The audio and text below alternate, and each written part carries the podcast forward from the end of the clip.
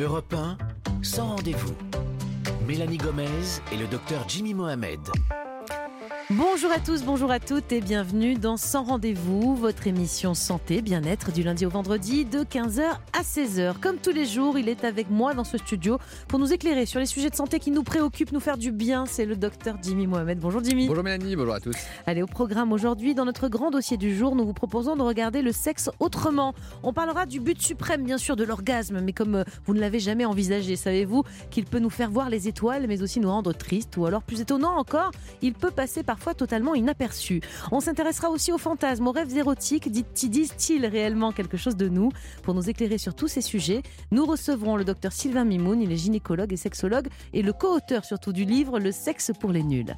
Ensuite, dans notre chronique Bien chez soi, comme tous les vendredis, on va faire un focus aujourd'hui sur ces boissons d'été que vous avez peut-être déjà dans votre frigo.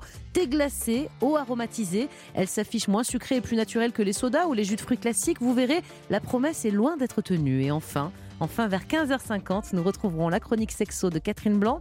Aujourd'hui, elle répondra à une maman. Euh, d'ailleurs, c'est pas sexo aujourd'hui. Elle répondra à une maman inquiète car sa fille de 18 ans insiste déjà pour passer par la case chirurgie esthétique. Mélanie Gomez et le docteur Jimmy Mohamed vous reçoivent sans rendez-vous sur Europe 1. Tout de suite, pour ouvrir votre magazine santé, c'est le vrai faux. Vos questions au 3921 sur le répondeur d'Europe 1. Et on va démarrer par cette question, cette première question de Fabien. Bonjour Mélanie, bonjour Jimmy. Quand je suis stressé, je suis vachement. Pourtant, j'ai beau mettre beaucoup de déo, ça me gêne. Je voudrais savoir d'où est-ce que ça vient et comment je peux faire pour que ça s'arrête. Merci beaucoup pour votre réponse. Bonne émission. Alors, pour vous répondre, eh bien, on a passé un petit coup de fil à celle qui était notre invitée hier. On écoute le docteur Laurence Netter. Elle est dermatologue à Paris. Cet auditeur à ce qu'on appelle une hyperhidrose pathologique des aisselles. Ça s'explique parce que sous les aisselles, la transpiration des aisselles est liée à l'activité des glandes apocrines et ces glandes apocrines, elles sont sensibles au stress, aux émotions, à la concentration. Donc effectivement, les gens stressés transpirent plus que les autres des aisselles. Alors qu'ils ne s'inquiètent pas, aujourd'hui, on a des traitements qui sont très efficaces. Le premier traitement, ce sont les injections de Botox. Le Botox, c'est un traitement qui marche très très bien, mais qui a comme inconvénient d'être réversible, donc il faut le refaire tous les six mois. Et puis on a maintenant le Miradry qui utilise des micro-ondes. Ces micro-ondes vont aller faire chauffer les glandes sudorales et donc on va perdre à peu près 80% de l'activité des glandes sudorales sous les aisselles. Voilà, c'était le docteur Netter au micro de Barbara Silvera Sonigo. Alors Jimmy, on va prendre une seconde question comme tous les jours pour vous. C'est Mariam qui nous a appelé, on l'écoute. Bonjour Jimmy Mélanie. Alors j'ai calculé mon IMC et on me dit que je suis en malnutrition. Pourtant physiquement je me sens bien et je mange bien. Est-ce que l'IMC vaut vraiment quelque chose? Merci beaucoup. Alors Jimmy, l'été est là, je ne sais pas si c'est lié, mais avec lui euh, souvent des préoccupations euh, habituelles hein, qui reviennent sur la silhouette, les questions de poids. Euh, Mariam, elle évoque l'IMC d'abord. Rappelez-nous peut-être ce que c'est ce repère finalement qui nous donne une idée un petit peu de, notre corpulence, quoi, finalement. Ah bah voilà, vous avez répondu à la question. C'est l'IMC. IMC, ça veut dire quoi déjà? Alors, je vais justifier mon salaire ici. L'IMC, c'est l'indice de masse corporelle. Alors, on doit aux Belges deux choses les frites et l'IMC. Ah bon, je ne savais eh pas du tout. C'est au 19e siècle, un vous physicien. Avez travaillé, vous avez fait des recherches et tout. Oui, c'est des cours d'histoire que j'avais quand j'étais plus jeune.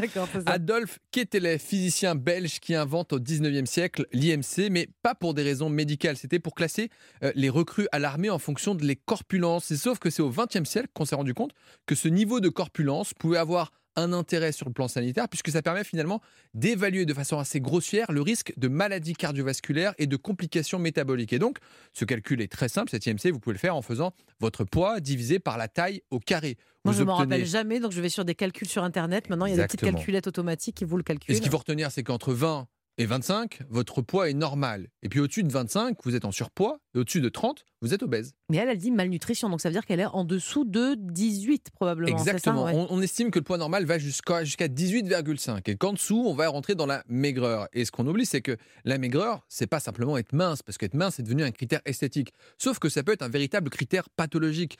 Lorsque vous avez un IMC qui est inférieur à 18,5 et qui descend au fur et à mesure, eh bien on sait que vous avez deux fois plus de risques de mourir d'une maladie. Oui, donc être maigre, certains ont l'impression que c'est génial, mais non, il faut faire très attention. Et non, la vraie maigreur pose problème, même si encore elle a des définitions bien claires. D'accord, pourtant moi je pensais que c'était vraiment de l'autre côté. C'est vrai qu'on dit souvent attention, ça vire au rouge quand on est au-dessus de 20, 25, 25, pardon. Euh, là, le surpoids, mais la maigreur, ça vous inquiète à vous en tant que médecin? Vraiment, il, faut savoir c'est quoi le risque principal? Il faut bien comprendre d'abord pourquoi est-ce qu'on est maigre. Le, premier diagnostic qu'on va évoquer, ça va être l'anorexie. Donc s'il n'y a pas de problème psychologique. Elle dit non, je mange bien, tout va bien, elle a l'air bien. Alors attention, les anorexiques disent aussi bien manger. Et puis lorsqu'on s'intéresse à leur assiette, elles font du du tri, elles ont une sélection, il y a une histoire un peu familiale, il y a toujours eu quelque chose. Et puis derrière ça, il ne faut pas oublier que vous avez le droit d'avoir des maladies, hein, de l'hyperthyroïdie qui fait que votre poids va être trop bas. Vous avez le droit d'avoir une maigreur constitutionnelle, c'est-à-dire que c'est comme ça, on a des hommes et des femmes qui sont pas très grands, pas très gros, et donc c'est avec un, terrain plutôt familial. Et puis n'oubliez pas que dans nos modes de vie, l'alcool est un, une source majeure de maigreur parce qu'il va avoir un excès de catabolisme, votre métabolisme va agir, va être beaucoup trop rapide et vous allez détruire toutes les bonnes protéines. Et derrière ça, on sait que vous allez être carencé et que derrière cette carence, il peut y avoir d'autres maladies, une fragilité notamment cardiaque. Donc soyez vigilants avec un poids qui serait trop bas. Comment on fait avec quelqu'un qui a, qui a un poids trop bas? On va dire, on met l'anorexie mentale de côté, euh, quelqu'un qui a un problème euh, effectivement de maigreur, mange plus souvent, on va dire, bah, t'as qu'à manger, t'es maigre, ça suffit pas. On non, ça suffit pas. Évidemment, ça nécessite une consultation médicale pour comprendre d'où vient cette maigreur. Et puis on va corriger des carences et puis revoir avec une prise en charge chez une diététicienne pour justement accompagner la personne qui parfois pense manger correctement et puis lorsqu'on s'intéresse à son assiette, mais on se rend compte qu'elle est en hypocalorie ou qu'au contraire elle va pratiquer trop d'activité physique et que derrière forcément on perd du poids. Donc la seule chose qu'il faut retenir c'est qu'il faut accompagner. On va voir le médecin généraliste qui est le médecin de premier recours. Très bien, merci beaucoup Jimmy. Si vous aussi euh, vous voulez nous laisser vos questions santé bien-être au 39 21 50 centimes d'euros la minute, surtout n'hésitez pas. Europe dans un instant, on va passer à notre grand dossier du jour dans lequel on vous propose aujourd'hui de regarder le sexe autrement. On va recevoir le docteur Mimoun dans quelques minutes, gynécologue spécialiste en médecine sexuelle. Il va nous révéler tous les secrets de l'orgasme, les ingrédients du désir et du plaisir. Que de réjouissances en perspective, alors restez avec nous sur Europe 1. Sans rendez-vous sur Europe 1. Très heureuse de vous retrouver dans son rendez-vous, votre émission santé, bien-être. Nous sommes ensemble comme chaque jour jusqu'à 16h. Alors accueillons tout de suite notre invité pour le dossier du jour. C'est vous, docteur Sylvain Mimoun. Bonjour. Bonjour. Vous êtes gynécologue, andrologue et sexologue à Paris et vous êtes le co-auteur avec la journaliste Rika Etienne du livre Le sexe pour les nuls, qui est donc publié aux éditions pour les nuls. Euh, aujourd'hui, avec vous, on va aborder quelques-unes des thématiques présentes dans votre bouquin et on peut le dire, hein, vous revenez presque aux sources, euh, aux sources du sujet. Vous parlez notamment dans le bouquin euh, de l'invention de la sexualité parce que bah, ça a vraiment été inventé. Moi, je pensais que c'était un truc, bah, ça existe depuis toujours et puis il n'y a pas de sujet. quoi. Oui, on, pense toujours que comme tout le monde fait l'amour, donc euh, ça a toujours existé. Dans les faits, euh, il y a des gens, hommes ou femmes, qui n'ont jamais fait l'amour et qui ne sentent pas euh, le besoin physiologique que l'on considérait comme physiologique d'avoir une excitation sexuelle et tout d'un coup une attirance pour l'autre. Et si on regarde du côté des animaux, est-ce qu'il y a certaines similitudes avec nous les humains? Vous dites d'ailleurs que certaines espèces offrent des cadeaux pour séduire. Comme nous finalement. Oui, c'est ça. Lesquels ils font les, les, les, bonobos euh, sont très intéressés par la sexualité et donc eux euh, interviennent à différents niveaux de la relation avec la partenaire. Ils offrent quoi comme cadeau, les bonobos Alors, parce que moi, on m'a déjà offert des fleurs. Je ne sais pas si le but c'était la sexualité, mais, qu'est-ce qu'ils offrent, les bonobos En fait, ce qu'ils offrent, c'est à manger. Ah, et donc là, une, bah, nous, on invite au restaurant, donc est-ce que, est-ce que, finalement, on, finalement, on est un peu des bonobos, quoi. Hein, on a les mêmes modes de fonctionnement. D'accord. Alors, on va rappeler euh, là, nous sommes que nous sommes finalement très proches des singes. On le comprend déjà avec ce qu'on vient de dire, mais euh, donc au niveau de la génétique, c'est sûr. Et est-ce que sexuellement, parce que bon, on a parlé des, préludes, hein, des cadeaux, mais est-ce que dans l'acte, dans la façon de faire l'amour, l'impression de faire du sexe, est-ce qu'on est semblable aux singes justement? A priori, oui, même si. Euh, nous ne sommes pas des singes. On est très proche des singes, et génétiquement et physiologiquement, mais euh, on n'est pas un singe, quoi. Donc, euh, qu'on soit homme ou femme. Donc, euh, il y a une sorte d'adaptation humaine, et on a intérêt à rester du côté des humains quand on est humain. Ils font l'amour comment, les singes? De ce qui serait très différent de nous alors parce que... accroché à une branche avec une un bras, tenu par un bras. Donc on parle des athlètes de haut niveau, effectivement, c'est n'est pas semblable. Est-ce que, je sais pas, il y a certains animaux, on parlait des singes, mais qui vont faire une distinction entre faire l'amour et du sexe? Est-ce que ça existe aussi euh, comme chez l'homme Je, ne euh? crois pas que ça, a été, que ça a été étudié. Dans les faits, euh, c'est vrai que on sait que les bonobos, par exemple, le font dès qu'ils sont nerveux, ils font l'amour. Ça peut arriver aux hommes aussi, ça aux êtres humains. Oui. Ouais. Un témoignage. Euh, non, non, non. mais... ça venait du fond du cœur. Ça peut te déstresser, quoi. Parce que c'est pas du tout sur le conducteur, donc ça, c'est venu. Non, euh, Ça m'est venu tout d'un coup dans la tête. Alors, on va rester encore un tout petit peu sur, euh, sur les animaux. Vous en parlez. Ouais, il y a un chapitre dans votre livre qui est consacré à cette partie-là. Vous expliquez qu'il existe dans de nombreuses espèces un os pénien, contrairement à l'espèce humaine, ça on le sait. À quoi ça leur sert? Est-ce qu'il y a une utilité? Est-ce que finalement ces messieurs en auraient eu peut-être besoin Mais d'autant qu'ils l'avaient eu avant, apparemment. Ah. Il y a les l'os pénien existait chez l'homme aussi, mais je sais pas quand il est parti, mais, mais il a disparu de la circulation. Et du coup, il est probable qu'au début, ça ait dû paniquer dans les chaumières de l'époque. Et, euh, et, maintenant, c'est vrai qu'on se rend bien compte que ce n'est pas indispensable d'avoir un ospénien en tout cas tant que notre verge fonctionne. Mmh. C'est-à-dire que la circulation, par la circulation sanguine de la verge, on arrive à avoir l'os euh, in vivo. Quoi. Un équivalent d'os. Quoi. Mais chez les, chez les animaux, il sert à quoi l'os pénien? C'est pour avoir une meilleure érection? Enfin, C'est pour pour que la pénétration ait lieu. donc c'est vraiment mécanique. C'est mécanique dans le but de la reproduction et en se disant, avec l'ospénien, quelles que soient les circonstances dans lesquelles euh, nous sommes, ils sont, mm. euh, ils auront des rapports et ils auront des enfants, puisqu'en fait c'est ça le but de la reproduction euh, animale, elle dépend beaucoup de la sexualité. Alors on va retourner du côté des hommes. Qu'est-ce qui fait qu'on a envie de faire l'amour? Est-ce que c'est du désir? Est-ce que c'est l'envie de l'autre? Est-ce qu'on sait pourquoi tout d'un coup on a envie de, de passer à l'acte? À mon avis, c'est l'excitation. Et alors après, ça se transforme ou non en désir, mais il y a des choses qui excitent l'homme, la femme, et si jamais on sait comment s'exciter, d'ailleurs quand quelqu'un vient en consultation en disant je n'ai plus de désir, l'objectif c'est de lui donner de l'excitation le, du plaisir par l'excitation. Hmm. Est-ce que les stimuli érotiques, donc euh, ce qui donne envie aux humains de, faire l'amour, est-ce que sont vraiment les, pour les hommes et les femmes Est-ce qu'on a identifié des, différences vraiment fondamentales, quoi, je dirais Oui. Euh, l'homme a besoin de regarder, de voir. L'œil est quelque chose de très stimulant pour lui. Ce qu'il voit, c'est ce qui va le stimuler. Et elle, elle a envie d'entendre. Ah oui, donc l'homme c'est les yeux, les femmes c'est les oreilles. ça, passe par les oreilles, d'accord. Est-ce que ça peut passer par le nez avec les odeurs aussi, par exemple pas. Si on met du parfum, c'est pour séduire aussi, non Si on se douche, bon, c'est pour euh, être propre, mais peut-être c'est pour mais, Mais c'est probable que tout ceci intervient et, vraisemblablement aussi par les yeux, même pour les femmes, le fait d'être bien apprêté euh, quand son conjoint ou son partenaire est bien apprêté, il va attirer son regard beaucoup plus fortement que si elle est euh, euh, en, jogging chaussettes euh, et, des tongs. Non, non, c'est pas un témoignage. Parce que là encore, vous sortez encore Et ça venait tout seul, hein, Mélanie. Très mais, non, mais, mais, Jimmy, je donne, j'illustre, c'est tout. je complète, voilà. Alors justement, dans, dans, le bouquin, vous parlez donc de faire l'amour, évidemment. Vous citez ce qu'on pourrait appeler les meilleurs moments pour faire l'amour. Je ne donnerai pas de témoignage, Jimmy, mais est-ce qu'il y a vraiment un horaire idéal euh, qui est vraiment plus adapté pour que ce soit le, le pied total, quoi? Il faut être relaxé, pas endormi et détendu. Et l'ennui, Donc il n'y a pas d'heure, hein, parce que ça, peut arriver un peu n'importe quand finalement. Voilà, hein. exactement. Vous n'allez pas, nous dire à 16h05 c'est le meilleur moment. Quoi, non. Mm. Et malheureusement, d'ailleurs, chaque fois qu'on est rentré dans ces choses-là, du 16h05 ou 16h50, euh, c'est pas bon parce que on regarde plus sa montre que ce que l'on ressent à l'intérieur de soi. En fait, pour le meilleur moment pour faire l'amour, c'est à l'intérieur de soi qu'on le sait. Et la pleine lune, elle joue un rôle ou pas alors? Parce qu'on entend ça parfois pour faire un enfant, peut-être, et encore que ça a été beaucoup discuté, euh, on n'a jamais prouvé euh, qu'il y avait. Moi, je, en, en, prenant des gardes obstétriques, chaque fois on me disait si tu veux avoir des, tu veux voir des, des accouchements, prends la pleine lune.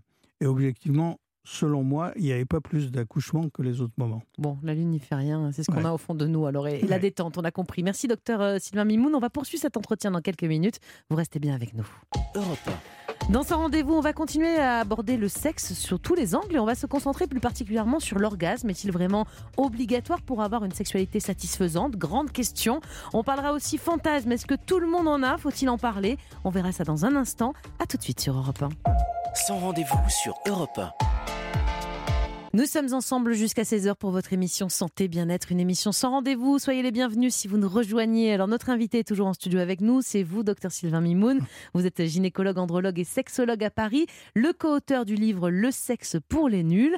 Alors dans cette deuxième partie, on va parler de ce qu'il y a dans le chapitre que vous avez intitulé, vous, Le sexe pur et dur, avec bien sûr la question de l'orgasme. Je vais direct à la fin, hein. vous avez vu, je mhm. démarre pas par euh, les préliminaires, on passe à l'orgasme. Est-ce que vous pouvez nous dire, je ne sais pas s'il y a une définition de l'orgasme, c'est l'objectif vraiment suprême pour toute personne qui a des rapports sexuels? L'orgasme, quand on me dit je ne sais pas si j'ai eu un orgasme ou non, je leur dis c'est une détente après une tension. C'est très flou comme définition. Ah oui, j'allais dire moi après un massage, euh, je suis super bien, mais il n'y a pas d'orgasme. Hein. Mais vous n'êtes pas loin de l'orgasme. Si jamais réellement vous êtes vraiment détendu, l'orgasme peut venir facilement dans ces moments-là. Sauf que ce qu'on rajoute à cette définition de tension et, détente, c'est la pensée sexuelle. Et donc, si on met dans nos pensées une stimulation sexuelle fantasmatique, justement, imaginaire, on va augmenter l'excitation et on va la, focaliser sur le sexe. Mais attendez, les patients qui viennent vous voir en vous disant euh, je ne sais pas ce que c'est qu'un orgasme, bah, c'est qu'ils n'ont jamais eu, non? Parce qu'un orgasme chez un homme, c'est pas, pas très compliqué. Même si effectivement c'est peut-être raccourcir, une éjaculation et une femme, pas Mélanie, je c'est identifiable. Bah, c'est identifiable, effectivement. Donc ça veut dire qu'ils n'ont peut-être pas eu. Est-ce qu'on peut avoir une vie sexuelle épanouie sans orgasme? Non, justement, ils n'ont pas de vie sexuelle épanouie. Mais euh, ils n'ont pas conscience de l'orgasme. Et le fait de quand on n'a pas conscience, on ne sait pas ce que je dois attendre. C'est ça ce qu'ils se disent. Je ne sais pas si j'en ai eu, si je n'ai pas eu, etc. Et donc, moi, je les aide à ce moment-là à mieux les connaître, à découvrir un peu qu'est-ce qui les stimule, les stimule pas. Est-ce que s'ils vont, quand ils regardent un film euh, porno ou, euh, ou, érotique, est-ce que ça aboutit à quelque chose ou non? Alors c'est vrai que chez l'homme, il y a l'éjaculation à la fin en général et, euh, et c'est plus facile à repérer. Chez une femme, en fait, la seule chose, c'est que elle est toujours affamée entre guillemets, elle est stimulée et sans faim et quand elle a eu son orgasme, elle est un peu plus apaisée. D'accord. Est-ce que les hommes et les femmes ont, autant d'orgasmes dans la sexualité en général? Je ne sais pas si c'est quelque chose qui a été mesuré. On a l'impression, en tout cas comme ça, quand, on en parle euh, entre copains, on va dire que mmh. les hommes, bah, c'est beaucoup plus facile. Hein, c'est une idée reçue, mais pour les hommes, c'est fastoche. Quoi. Non, c'est les femmes qui ont plus facilement des orgasmes. Ah bon? à répétition. les hommes, les hommes, par définition, ils peuvent avoir qu'une seule éjaculation. Parce qu'il y a un truc technique qui s'appelle la période de réfractaire après, donc c'est pas tout de suite, hein, en tout cas. Et les femmes qui disent je me suis masturbé dix fois de suite, euh, hmm. c'est assez fréquent en consultation spécialisée, si je puis dire. D'accord. Jimmy, vous devez l'entendre moins souvent, vous, en consultation. Non, non j'ai d'autres types de problèmes en consultation. Euh, est-ce que l'orgasme peut survenir en même temps chez l'homme et la femme dans les films au cinéma on en simultané, en synchro. Simultané, en 30 secondes, paf, paf, monsieur et madame, on fait leur affaire. C'est facile, hein, easy comme ça. Exactement, et c'est le feu d'artifice. Oui, euh, ça peut arriver, mais ça n'arrive pas systématiquement. On peut dire même pas souvent, non quand même? Pas souvent, voilà. Et, si on veut l'obtenir, il faut qu'il y en ait un des deux qui connaisse son corps, qui sait comment jouer avec ça, qui peut attendre l'autre, etc. Et pour ma part, je le déconseille parce que simplement, à la fin, on se prend la tête. On se prend la tête à essayer de savoir est-ce qu'elle est prête, pas prête? Est-ce qu'elle est proche de l'obtention de l'orgasme Ça devient technique en fait. Et, oui, euh, et, on s'oublie. Ah, mais si l'homme va trop vite, euh, fin de l'histoire, hein, période réfractaire. C'est euh, réglé. Mais, mais dans à l'inverse, s'il est lent, ça ne finit jamais. Oui, donc. c'est un exercice difficile apparemment et sur lequel il ne faut pas bloquer, quoi, en fait, c'est ça. Mm. Il y a des hommes qui, au bout de trois heures, n'arrivent pas à éjaculer. Ah c'est vrai que chez les femmes, vous écrivez ça dans, votre livre, que chez les femmes, l'entraînement du périnée peut améliorer la qualité des organes, des orgasmes. Pardon. Vous parlez de quel type d'exercice? Peut-être vous pouvez nous expliquer? Mélanie est intéressée. Hein. Non, j'ai vu ça dans, le, livre et je me questionnais. Vous avez raison. Et le, ce qu'il faut, c'est faire travailler les muscles du périnée. Les muscles du périnée, c'est ce qui, c'est les muscles qui sont autour du vagin, qui vont serrer le vagin, relâcher le vagin et euh, augmenter la circulation euh, sanguine dans le bas-ventre. Et donc, si on est très détendu, ça circule bien, etc., tout, tout va bien aller. Mais si on veut augmenter les sensations de, sang euh, agréables, de contraction utérine et vaginale, à ce moment-là, il faut faire de la rééducation du périnée pour renforcer Il vaut mieux que ce soit bien musclé tout ça. Quoi, pour, pas trop tonique, mais suffisamment musclé. Juste qu'il faut pour, pour avoir suffisamment de plaisir. Et chez l'homme, on peut muscler son périnée, non? Pour avoir peut-être une éjaculation oui, plus... alors après, en, fait, en feu d'artifice, quoi. Est-ce que ça a été évalué, ça, la puissance euh, de, du feu d'artifice Non, du feu d'artifice, non. mais de la puissance du périnée, oui. Et, et c'est vrai que pour les éjaculateurs précoces, par exemple, il y a eu des méthodes qui marchent pas très bien, il faut dire, de rééducation du périnée masculin pour qu'il puisse sentir ce qui se passe dans le mmh. corps avant que l'éjaculation ne vienne. Bon, mais pour une super sexualité, on a qu'à aller en couple faire notre rééducation du périnée. Je parlais pas pour nous, Jimmy. Hein, je parlais vous regardez. Non, mais là, j'ai un moment de malaise. Du coup, me regarde. Non, non, non, nos époux nous écoutent respectifs. on parlait évidemment pas de ça. Docteur Sylvain Mimoun, ne bougez pas. On va continuer cet entretien dans quelques minutes. Europe Sans rendez-vous revient dans un instant et on va poursuivre cette émission en abordant plus en détail les fantasmes, mais aussi les idées reçues sur le sexe. Et vous, pensez-vous que les hommes se masturbent autant que les femmes? Est-ce que simuler, c'est tromper? Nous allons répondre à toutes ces questions. Alors restez bien avec nous sur Europe 1. Vous êtes sur Europe 1 dans son rendez-vous et nous accompagne toujours cet après-midi. C'est vous, docteur Sylvain Mimoun. Je rappelle que vous êtes gynécologue, andrologue et sexologue à Paris. Alors, euh, docteur, à présent, on va parler des fantasmes, mais d'abord, on va bien définir les choses. C'est quoi finalement la différence entre euh, un fantasme, une envie, un truc qui nous ferait vachement plaisir, je sais pas, euh, à essayer pour varier un peu, et un fantasme? Alors, c'est quoi un fantasme Au sens de la définition, je veux dire? Le fantasme, c'est l'imaginaire, c'est imaginaire, donc dans la tête c'est imaginer une scène sexuelle qui nous stimule. Après, on peut rajouter des ingrédients pour. Euh, allez-y, on veut les ingrédients. Hein. allez-y, allez-y. non, non, mais pour, euh, euh, pour compliquer un peu le, fantasme, mais l'objectif final du fantasme, c'est qu'à un moment donné, ça entraîne de l'excitation. D'accord. C'est ça l'objectif. S'il n'y a, pas d'excitation. des fantasmes, en fait, c'est un truc qui est universel d'ailleurs. Ou d'ailleurs, est-ce que si on n'a pas de fantasme, est-ce que c'est un problème? En tout cas, si on dit bah, qu'on est, on est en général, on, on est plus quand on regarde les asexuels, par exemple, ceux qui n'ont pas de vie sexuelle et n'ont aucun appétit sexuel, bah, en général, ils n'ont pas de fantasme. Donc euh, ça ne veut pas dire forcément qu'on va mal, le fait de ne pas avoir de, de fantasme. Moi, je ne juge personne, entre guillemets. Donc la seule chose, c'est que je, je me dis, pourvu que ça ne m'arrive pas. C'est tout ce que je peux dire. D'accord. En tout cas, dans les gens qui ne sont pas asexuels, ça, c'est une partie de la population, bien sûr, et, chacun est, ah, comme il veut. Mais quelqu'un qui tout d'un coup n'aurait plus du tout de fantasme, ça peut peut-être montrer que, je ne sais pas, il y a une petite dépression qui pointe ou un truc comme ça. Hein, c'est ce qu'on pense d'abord dans hmm. ces cas-là. Est-ce qu'il vaut mieux garder, ça c'est une grande question euh, universelle, on va dire, est-ce qu'il vaut mieux garder pour soi ses fantasmes Parce que c'est quelque chose de très intime, évidemment. Est-ce qu'on peut les partager avec son partenaire? C'est pas un peu risqué de franchir ce, ce cap-là? Il y a un risque, bien sûr. Et d'ailleurs, quand je, quand je reçois un couple et qu'ils me disent qu'ils ont envie de partager leurs fantasmes, euh, je, les je les informe que, que, que c'est utile, euh, mais on n'a pas besoin de tout connaître de l'autre.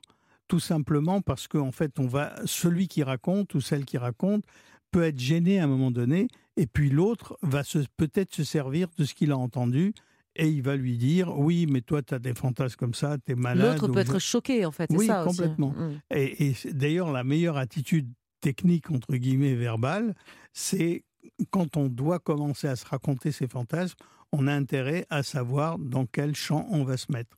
Pour, que pour repérer d'abord si ce que l'on raconte ou ce que l'on va raconter va choquer la personne d'en face ou non si on voit qu'elle crispe les yeux, etc., c'est qu'elle. S'arrêter là. C'est un bon signal, effectivement. Est-ce que ça vaut le coup de réaliser ces fantasmes ou est-ce qu'on peut être déçu Finalement, on a tellement imaginé, idéalisé une scène, une situation, que lorsque finalement on va au bout, bah, on se dit bah, tout ça pour ça. Il y a plus de défauts à réaliser les fantasmes qu'à les imaginer. Donc, mieux vaut les laisser dans un coin de sa tête, tranquille. Oui, exactement. Parce que, en fait, si, même si ce qui marche le mieux, apparemment, c'est ce que je vois en consultation, c'est si jamais les gens arrivent à raconter leurs fantasmes quand ils sont ensemble. Donc s'ils se racontent ça, ils peuvent se dire tout ce qu'ils veulent et ça les excite chacun. Et à ce moment-là, c'est de bénéfice pour les deux. Si au contraire, ils se disent je vais mettre en pratique euh, le fait d'être avec un troisième partenaire ou une troisième partenaire, euh, c'est à pile ou face. Hein. Mmh. Qu'en est-il des, rêves érotiques, des rêves érotiques? Est-ce qu'ils sont le reflet finalement de, nos fantasmes d'ailleurs? Est-ce qu'il faut y voir ou pas des choses, une sorte de face obscure de nous-mêmes qui serait refoulée dans ces rêves? Non, enfin, on pourrait se dire, et je sais qu'il y en a qui l'ont dit, euh, qui pensent que c'est une face, c'est la face cachée de, nous, quoi. Mais dans les faits, euh, c'est pas, c'est pas ça. Et la question de fond, c'est surtout si on veut être bien, il faut être bien avec soi-même et avec ses fantasmes. Et, si parce qu'on l'a dit à l'autre, on n'ose plus les, dire ou les jouer, ou on est inhibé, euh, on a tout perdu. Tout le monde fait des rêves érotiques? A priori, oui. Ça commence euh, vers l'adolescence, j'imagine, et puis jusqu'à la, mort, entre guillemets. On peut avoir des, rêves érotiques toute sa vie? Euh, Il y, a, y, a, des personnes très âgées qui ont eu, qui parlent de leurs rêves érotiques. Et alors, en fait, il y a surtout quelqu'un comme euh, l'américain là qui avait euh, bon enfin son nom va me revenir et, ben lui il est il avait plus de 80 ans et il avait des rêves érotiques et il cultivait ses rêves érotiques et quand il pensait à quelque chose fortement dans la journée, il savait qu'il avait plus de chances de, de mettre en scène ce rêve. Mmh. Et justement, si on fait beaucoup de rêves érotiques, est-ce que ça veut dire qu'on est en manque, qu'on a une libido un peu au-dessus? Parce que quand on regarde dans votre livre, vous dites que les adolescents font plus de rêves érotiques que les autres, et même les femmes enceintes, d'une façon un peu générale durant la grossesse. Est-ce qu'on a une explication à ça? Une explication, non, mais si ce n'est que les femmes enceintes ont la, l'émotion à fleur de peau, et ça les aide à, à mieux percevoir ce qu'elles ont euh, à la surface de la, mais C'est un peu le chamboulement hormonal aussi qui explique les choses. Pourquoi pendant la grossesse, il y a plus de rêves? Oui, oui mais il y a aussi l'enfant qui est au milieu. Et puis il y a aussi peut-être le phénomène que durant la grossesse, le sommeil de la maman est plus léger et moins beau pour se préparer au réveil Jimmy est spécialiste du sommeil, alors Et donc le fait de se souvenir des rêves, c'est que finalement on a eu des micro-réveils. On ne devrait pas se souvenir en temps normal des rêves parce que le rêve va survenir au moment du sommeil paradoxal et puis dès que ce sommeil est terminé, vous enchaînez avec un autre cycle du sommeil avec un tout petit réveil. Sauf que si vous êtes réveillé en plein milieu de la nuit, en plein milieu du sommeil paradoxal, vous allez vous en souvenir. Donc peut-être que les femmes enceintes ont un sommeil plus léger. C'est aussi le cas chez les adolescents qui ont un sommeil un peu différent mmh. de celui des adultes. Donc c'est pas qu'ils sont surexcités. Finalement, vous êtes spécialiste des rêves érotiques aussi. J'en découvre tous les jours avec vous. Hein, c'est incroyable. Jusqu'au bout du bout. Le, sommeil mène au bout. Voilà, exactement. Alors vous dites, docteur Mimoun, que parmi les rêves érotiques, il y en a deux sortes, on va dire, qui reviennent très fréquemment. Celui de faire l'amour avec quelqu'un du même sexe, y compris lorsqu'on est hétérosexuel, et celui de coucher avec son patron. Alors comment on explique ces deux, euh, ces deux parties-là, ces deux rêves-là, ces deux thématiques qui reviennent tout le temps? Alors, prenons le, patron, c'est peut-être plus simple au départ. Euh, le fait de rêver au patron, c'est qu'on rêve euh, qu'on va gagner quelque chose dans l'histoire. Même quand on est un homme et qu'on fait l'amour avec un homme, etc. Même quand on n'est pas du tout attiré dans la vie par son patron, même, hein, si on pas, même si on n'est pas du tout homosexuel et on est très hétéro, etc. Mais le, c'est une émotion qui sort par le rêve. Et, ce rêve-là, il est là pour nous libérer. Et il prend une forme sexuelle alors que finalement, peut-être ce qui se joue au fond dans ce rêve, c'est autre chose. C'est je veux une augmentation ou je veux. Oui, euh, exactement. exactement. C'est pas parce qu'on fait ça que si jamais d'ailleurs le, patron disait euh, je vais vous augmenter, euh, on sera peut-être très déçu parce qu'on n'attendait pas ça. Ah, c'est pour ça que j'ai jamais fait de rêve érotique d'un patron. Je n'ai pas de patron, donc tout va bien. Alors, dans le dernier chapitre de votre livre, vous déconstruisez certains mythes ou idées reçues sur le sexe, notamment celui qui voudrait que les hommes ont plus besoin de sexe que les femmes. Une bonne fois pour toutes, qu'en est-il? Les femmes parlant de plus en plus fort et de plus en plus, de manière, de manière de plus en plus ouverte, je pense qu'elles ont un vrai potentiel sexuel et, à mon avis, plus important que l'homme. Ah, vous pensez même que c'est l'inverse. En fait, les besoins sexuels sont presque plus forts chez les femmes que chez les hommes, alors Mais en tout cas, c'est ce qu'on découvre depuis les nouvelles euh, études, entre mmh. guillemets, qui datent. Parce que la parole féminine s'est libérée, c'est très bien. C'est euh, Après tout, on est tous égaux. Hein, et, euh, mmh. le, il y a dix ans, quand vous connaissiez une femme et vous vous rendiez compte qu'il y avait des choses qu'il ne fallait pas dire, aujourd'hui, il n'y a plus rien qui peut, qui a, a pas à dire. Et quand vous racontez les fantasmes, comme on le disait, je le disais tout à l'heure, je me rends compte maintenant que les fantasmes féminins sont souvent beaucoup plus développés que les fantasmes mmh. masculins. Alors beaucoup disent aussi que simuler, c'est tromper. Et là, vous allez sûrement rassurer quelques hommes qui craignent beaucoup ça. C'est faux. Simuler, c'est pas tromper. Non. Non, non, au contraire, c'est participer au jeu au jeu sexuel, sauf que la simulation. Donc simuler, c'est jouer, on pourrait dire ça Oui, c'est jouer. attendez, au foot, quand on simule euh, dans la surface de réparation. Ben, c'est du jeu aussi, ça fait ah partie du jeu. on peut prendre un carton pour ça, donc on a le droit, euh, on aurait le droit, on n'aurait pas le droit dans le foot. Mais C'est-à-dire qu'on a un très bon joueur, à la fois de foot et de, de sexe, apparemment. En tout cas, dans le sexe, il vaut mieux euh, simuler. C'est ce qui va mettre l'eau à la bouche. Mettre l'ambiance. Non, mettre de l'eau à la bouche à l'autre. Parce qu'en fait, quand il voit, elle voit ou il voit la simulation du partenaire, il va être excité et parce qu'il est excité, on va bénéficier de son excitation. Bon, mais on va terminer par ça. Donc simuler, ce n'est pas tromper, c'est jouer. On gardera ça comme un mantra. De toute façon, le rapport sexuel est un jeu. C'est comme ça qu'il faut le prendre. Bon, allez. Merci beaucoup, docteur Sylvain Mimioud, d'avoir répondu à nos questions. Et pour en savoir encore davantage sur la sexualité, l'amour, le couple, l'érotisme, je rappelle votre livre, Le sexe pour les nuls, coécrit avec Rika Etienne. Merci encore, docteur. Europe dans un instant, notre chronique du vendredi bien chez soi. Vous en avez peut-être déjà dans votre frigo. Ces boissons d'été comme les eaux aromatisées, les thés glacés, soi-disant moins sucrés que les jus de fruits par exemple. Le magazine 60 millions de consommateurs les a passés à la loupe et on va vous dire ce que ça donne juste après. Et c'est bien sûr sur Europe 1.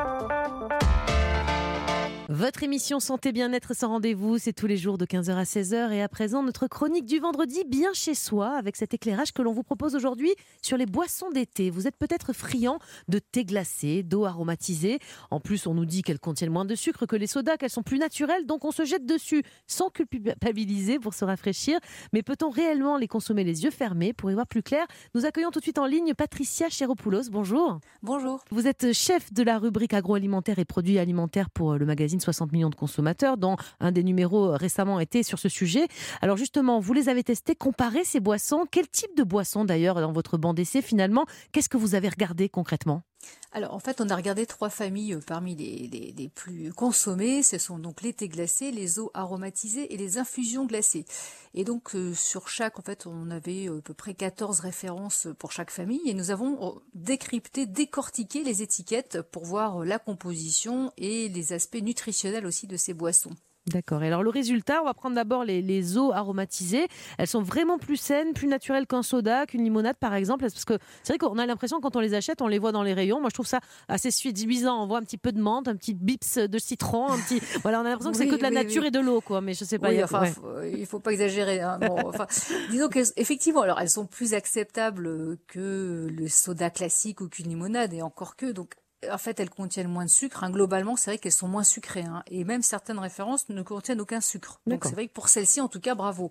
Mais ce n'est pas le cas de toutes les références dans ce rayon. Euh, certaines contiennent euh, en moyenne, on va dire, moins d'un morceau de sucre euh, par verre de 20 centilitres. Bon, quand même, hein, c'est un bon morceau de sucre. C'est quand même, voilà, déjà. Et d'autres peuvent être, enfin, certaines références, pas beaucoup, mais certaines sont quasiment comme une limonade. Donc même là, ça paraît plus sain. Certaines, effectivement, sont très très acceptables et d'autres beaucoup moins. Mmh. Et justement, dans, ces eaux aromatisées, on a des arômes, hein, donc citron très souvent, citron vert, pêche. Est-ce que ce sont vraiment des arômes qui sont naturels?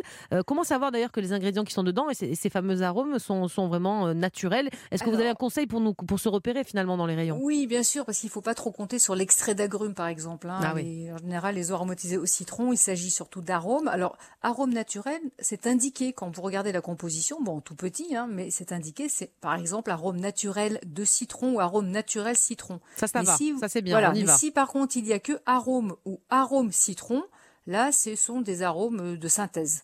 Donc autant éviter. Si on peut, surtout dans ce rayon, on en trouve qui sont plus naturels, donc autant aller vers l'arôme naturel de citron, ou, voire extrait de, citron, encore mieux. Moi, je conseillerais carrément de prendre un verre d'eau et une rondelle de citron, mais bon. voilà, exactement.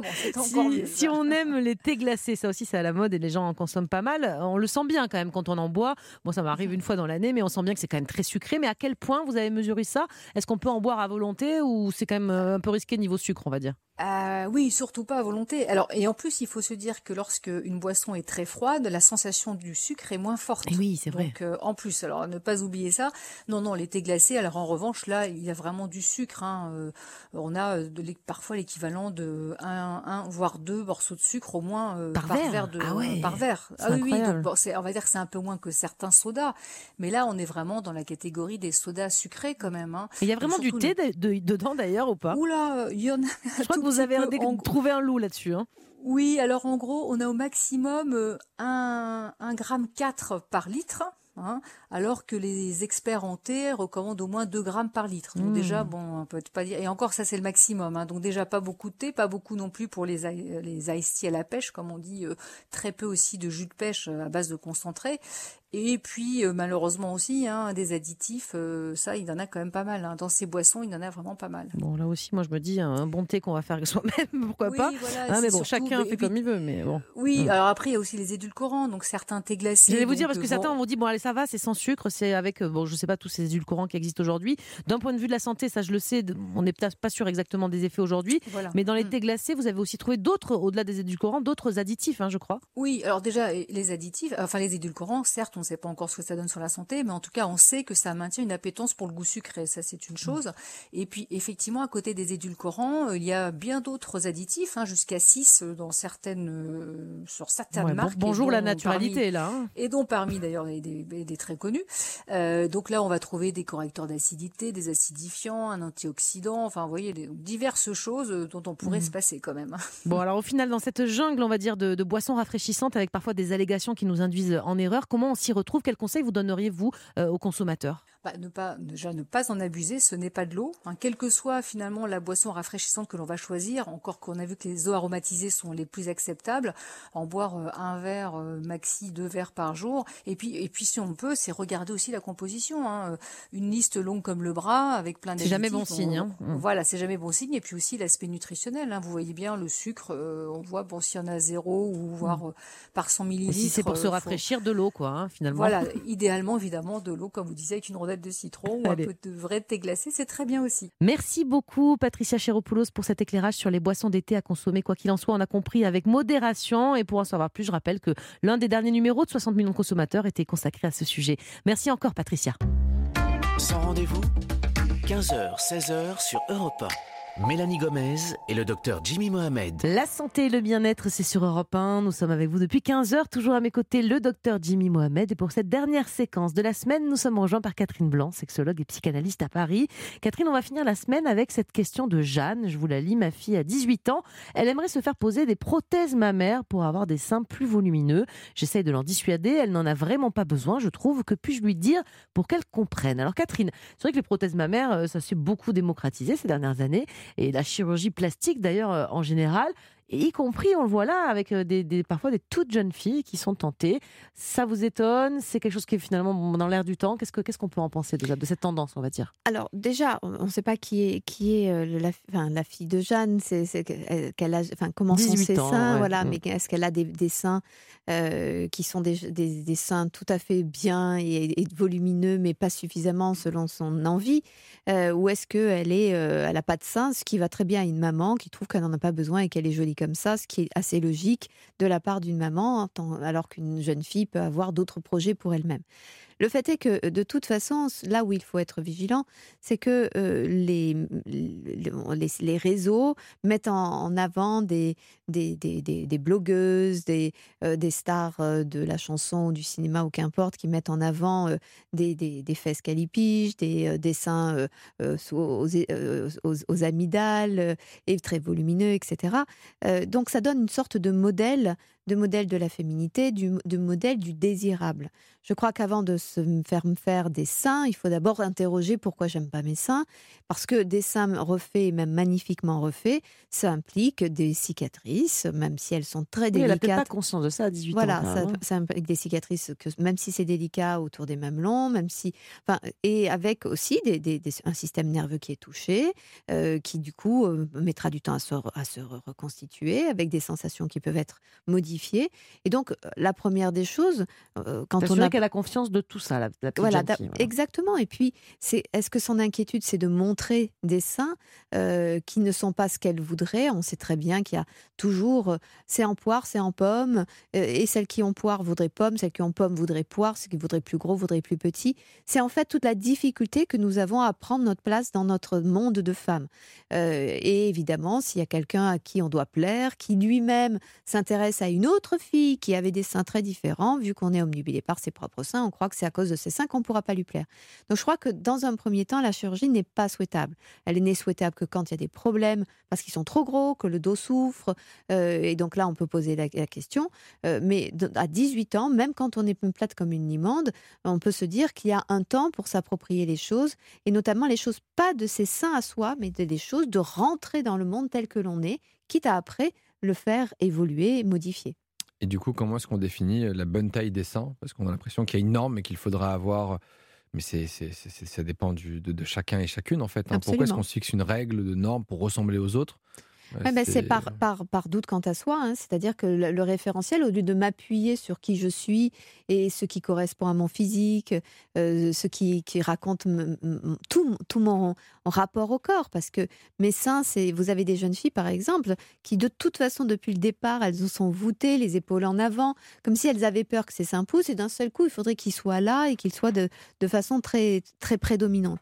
Donc il n'y a, a, pas de taille, est-ce que c'est maman la référence? Est-ce que c'est justement pas maman? Donc qu'il faut quelqu'un d'autre qui va être une starlette que l'on suit parce qu'on a vu ces émissions de télé-réalité. C'est ça la motivation, c'est peut-être effectivement pas, pas à faire. En revanche, il y a un vrai complexe, on est d'accord, physique.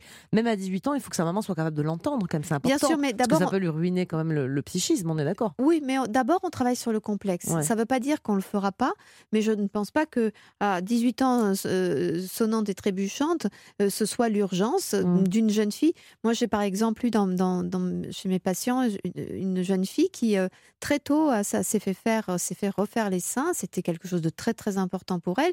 Et puis, finalement, quand elle est arrivée au, au bloc-up, bon, c'était un peu curieux, mais en tout cas, c'est comme ça qu'elle s'en souvient. C'est peut-être pas tout à fait la réalité. On lui a dit, mais vous n'avez pas précisé exactement, enfin, quand elle allait au bloc-up, mmh. votre taille et elle a dit comme ma mère. Donc on voit bien que c'est intéressant parce que le but c'était d'être comme sa mère. Sauf que derrière, eh bien, elle s'est retrouvée avec des seins qui correspondent pas à son physique. Euh, donc elle a regretté. Et donc elle a mmh. regretté. Elle s'est dit j'étais trop jeune pour faire ça. Simplement, quand on est jeune, on ne s'en rend pas compte. On se croit tout, tout est possible. On sait mieux que les parents qui ne savent pas. Donc je crois que la première des choses, c'est pas de se poser, comprendre. Oui, c'est pas mmh. d'aller voir le chirurgien avec sa fille euh, pour aller voir le Sans chirurgien. Sans lui dire non plus qu'on le fera pas. Oui, on le fera, mais d'abord on s'interroge, peut-être d'abord avec un psy, et puis après on ira voir un chirurgien et on en parlera euh, pour voir ce que et on le choisit bien d'abord pour pas que ce soit quelqu'un qui soit dans la commercialisation de seins pour des seins. Voilà. Très bien, c'est clair. Merci beaucoup Catherine pour tous vos conseils. On se retrouve la semaine prochaine. D'ici là, je vous souhaite un excellent week-end. Tout de suite, c'est Historiquement Vôtre avec Stéphane Bern et Mathieu Noël. Bonjour messieurs. Bonjour, Mélanie. Elles ont connu la gloire et les déboires. On va parler de Louisa Casati. Sylvia Christel, vous vous souvenez Sylvia Christel Sylvia Christel, c'est toute ma jeunesse, c'est toute mon adolescence. vous aviez le droit de regarder, c'était un peu osé. Oui, c'est ma mamie qui m'enregistrait Emmanuel à la télé quand ça passait sur M6. Et moi, je vous parle de Whitney Houston, qui a connu vraiment euh, les cimes euh, de la pop mondiale avant de connaître une fin tragique. Vous allez voir. Merci beaucoup, messieurs. Je vous souhaite une excellente émission. Et vous qui nous écoutez, bien surtout, continuez, restez sur Europe 1.